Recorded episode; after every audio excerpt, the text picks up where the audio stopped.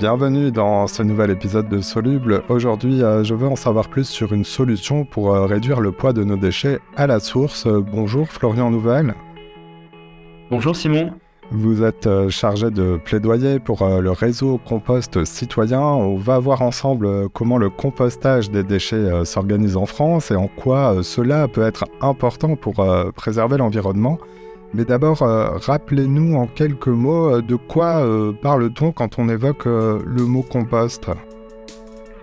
Alors, le compostage, c'est une manière de détourner ces biodéchets, c'est une partie de ces déchets, dans la poubelle générale, qu'on appelle en d'autres termes des ordures ménagères résiduelles, qui est incinérée dans la plupart des cas aujourd'hui en France et comme euh, nos biodéchets, donc nos épluchures, nos déchets de cuisine étable, ce sont majoritairement de l'eau, eh bien, on incinère de l'eau. Avec le compostage, ce qui se passe, c'est qu'on va pouvoir euh, trier à part, composter euh, ces biodéchets pour qu'ils se transforment, qu'ils se décomposent progressivement jusqu'à devenir bah, ce qu'on appelle un amendement organique, en d'autres termes, du terreau fertile pour faire pousser euh, euh, soit euh, bah, des plantes comestibles, soit des plantes d'ornement. Quels sont les déchets qui peuvent être compostés? Alors, c'est tous les déchets qui viennent de la cuisine et qui ne sont pas consommés. Hein. Je, pense à tout ce qui est des restes d'assiettes, des épluchures, même pour lever complètement les, les légendes urbaines, on peut tout à fait composter ces agrumes. Euh, et même euh, du, euh, des restes de viande si on a du gras de jambon, des, petits restes. ce que on souligne, c'est qu'avant de composter, ce qui est important, c'est de travailler pour réduire le gaspillage alimentaire, parce que le meilleur déchet, c'est encore celui qu'on ne produit pas. Et au-delà de tout ce qui vient de la cuisine, il y a bien sûr tout ce qui vient du jardin. Donc les déchets verts, alors, on va parler euh, en effet de cette utilité pour euh, réduire euh, le, gaspillage alimentaire, réduire le poids des déchets. mais d'abord, dites-nous quand même, une fois obtenu, le compost a quelle utilité pour la nature?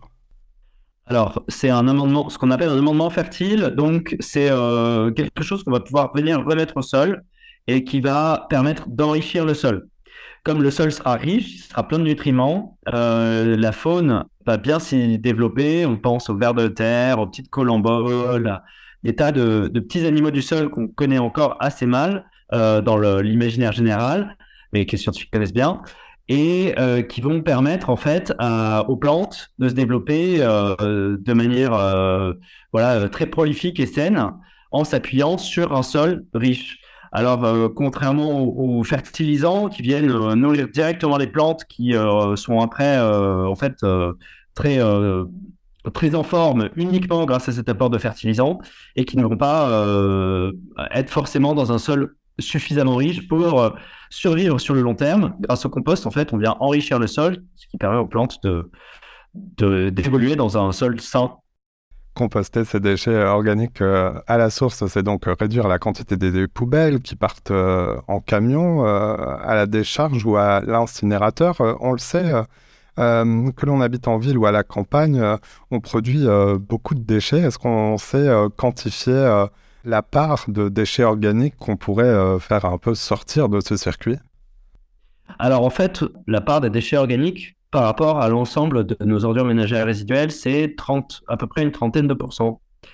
donc c'est des, dizaines de kilos par habitant par an qui sont à l'heure actuelle incinérés dans nos, dans nos poubelles, alors qu'il pourrait être, euh, il pourrait être euh, voilà, trié séparément.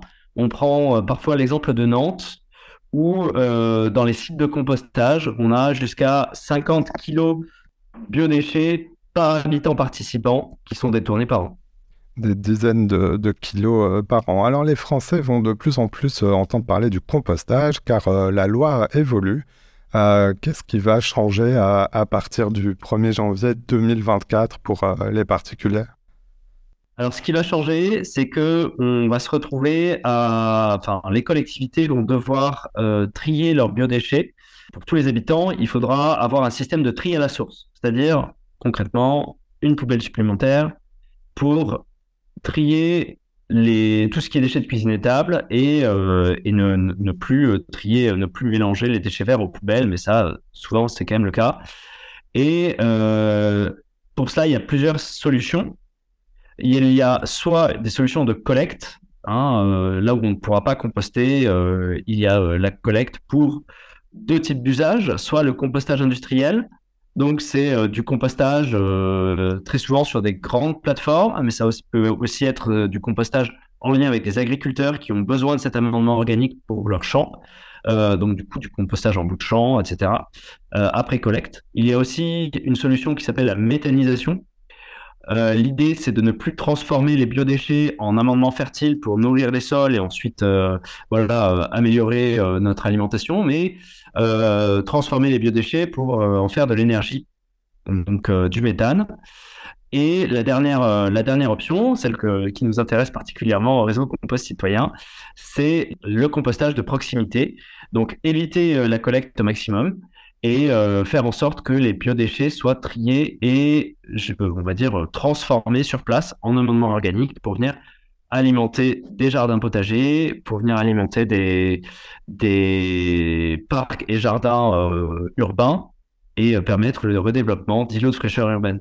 Alors concrètement, euh, qu'est-ce que le compostage de, proximité? C'est-à-dire que forcément, il faut l'organiser, mais en dehors de la collecte classique des déchets, c'est au pied de l'immeuble Alors en effet, donc, le compostage de proximité induit qu'il n'y ait pas de collecte en tant que tel. Donc, euh, il faut que ce soit euh, fait euh, le plus près, au plus près de la production des habitants, puisque c'est les habitants qui vont venir apporter leur bioso au compost. Un peu comme on apporte ses poubelles au local poubelle, hein, mais donc c'est pour ça, si le local poubelle est à 5 km, ça va être compliqué. donc là, l'objectif, c'est d'avoir des sites de proximité et qui sont partiellement gérés par les habitants. On va dire, on met ses apports, pour, que le compost se passe bien, il faut toujours mélanger euh, des apports humides, généralement les déchets de cuisine et de table, avec des apports un peu plus secs, généralement tout ce qui vient du jardin, hein, euh, du broyat de bois, euh, des restes de taille, etc. Et ce mélange va permettre de faire un bon compost selon ben, voilà, un équilibre très rudimentaire. C'est pour ça que les habitants doivent être formés, sensibilisés à ce bon équilibre. Et ensuite, la collectivité qui va donc euh, pouvoir réduire ses coûts de collecte, euh, je ne sais pas si ce sera à hauteur d'un tiers, mais euh, voilà, puisqu'il y aura quand même, si on arrive à le faire bien, un tiers des volumes en moins, doit pouvoir être en mesure d'apporter un soutien aux habitants, parce que ça reste quand même dans le spectre du service public de gestion des déchets, et ce qui donc est logique que la collectivité vienne en soutien des habitants, même si c'est une dynamique citoyenne et participative que de faire son compost, c'est important qu'il y ait quand même un soutien sur les sites de compostage. Pour se lancer dans le compostage de, proximité, de quel équipement a-t-on besoin et, finalement, quel est le coût pour, euh, pour se lancer? Le compostage de proximité, euh, si on parle euh, du compostage domestique, donc qui est vraiment au fond de son jardin, on a la chance d'avoir un jardin et on composte soi-même ses biodéchets. L'équipement peut être tout à fait rudimentaire et, et auto-construit avec des palettes. Mais sinon, de plus en plus, les collectivités territoriales, donc les mairies, les communautés de communes, les métropoles, proposent des, composteurs à, prix réduit, qui, pour certaines aussi, avec le matériel, propose un accompagnement, un soutien, une formation initiale. Donc ça peut prendre à chaque fois, c'est au niveau du territoire que ça se décide, donc ça peut prendre des formes très très variées euh, entre les différentes euh, collectivités. Donc souvent maintenant, se lancer dans le compost, c'est un prix réduit. On a besoin bah, d'un site de compostage avec un bac ou un mandat. Euh, le, bac permet de circonscrire bah, la zone de compostage très précisément. Et euh, au-delà de ça, on va avoir besoin de moyens pour euh, brasser ce compost et le, le, remettre au sol. Donc une fourche, un brasse compost, c'est un espèce de, de grand tire-bouchon qui vient s'enfoncer dans le compost, qui permet d'aérer le compost, puisque le compostage, ça se passe bien quand euh, on est en présence donc de l'humidité des déchets qui sont apportés, un peu d'eau, et de l'air, hein, qui sont deux éléments essentiels à la vie puisque c'est un service écosystémique rendu par les bactéries, euh, les champignons, les petits insectes du sol. Que, le procédé de compostage, hein, c'est juste accompagné par l'homme. Mais l'homme, ce qu'il doit faire, c'est euh, euh, veiller à ce que euh, le, tas de compost hein, soit toujours bien aéré. Donc c'est là un petit outil pour, pour ça, c'est important.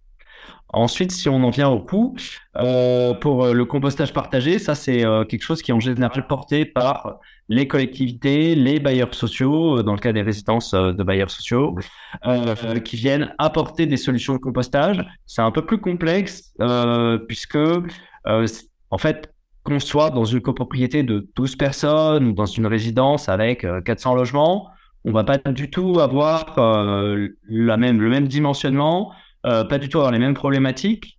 Donc, euh, c'est important dans ce cas-là que ce soit vraiment euh, quelqu'un de qualifié. Euh, il y a un, métier qui s'appelle maître composteur, qui est le métier de, des personnes qui doivent superviser, piloter le déploiement d'un projet de compostage, d'une politique publique de compostage à plus grande échelle sur un territoire et dimensionner correctement les sites pour répondre aux besoins des habitants et toutes les informations euh, sur votre site internet avec même aussi des, conseils euh, pratiques. Euh, je le mettrai en, description de, cet épisode. je voudrais poser une ou deux questions sur les, freins qui peuvent exister au compostage, notamment lorsqu'on habite en appartement. pas mal de gens peuvent se poser la, question comment faire dans un petit espace pour composter ses déchets et que le système euh, de compostage de proximité n'est pas mis en place dans, sa résidence. Est-ce que c'est tout simplement possible de, le faire seul chez soi, euh, sans se décourager, sans craindre euh, les odeurs, par exemple? Alors, on recommande d'avoir une petite formation, une petite sensibilisation, parce qu'en fait, quand on fait bien son compost, il n'y a pas de raison qu'il y ait des odeurs et on peut maîtriser la présence des nuisibles. Euh, donc, du coup, pour ces deux volets-là, euh, aucune crainte. Il suffit, c'est très rudimentaire, pour bien faire son compost, de mélanger des matières humides et des matières sèches.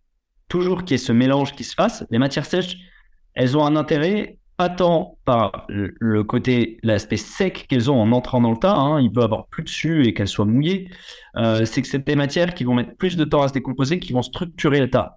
Et donc, par cette structure, elles vont permettre la circulation de micro-passages d'air, hein, et donc continuer ce, en fait, cette décomposition avec de l'air qui va permettre un bon compostage. Dès qu'il n'y a plus d'air, c'est là qu'on va avoir des odeurs, euh, des odeurs persistantes, et que euh, cela va poser un problème, euh, et donc du coup qu'on va risquer d'avoir on va dire, euh, une insatisfaction, un découragement des personnes qui compostent, puisque bah, euh, j'ai essayé de faire les choses bien, et puis euh, finalement, je me retrouve avec une soupe, etc., qui, qui s'en pas bon. Donc, vraiment, essayer, premièrement, d'avoir le bon mélange. On dit 50-50, mais c'est pas grave si c'est pas scientifique. Hein, en volume de matière de la cuisine et de matière sèche du jardin. Et ensuite, on essaye de limiter au maximum les interstices, choisir du matériel qui évite l'entrée des rongeurs à l'intérieur du compost. Donc, du coup, des, des composteurs qui sont euh, en bois, mais bien scellés, avec des lattes bien scellées et qui, touchent bien le sol, voire, euh, c'est ce que choisissent en général les collectivités pour les grands sites de compostage partagé, euh, des composteurs avec des grilles anti-rongeurs en acier qui se posent sur le sol et qui évitent que les rongeurs rentrent dans le compost par en dessous.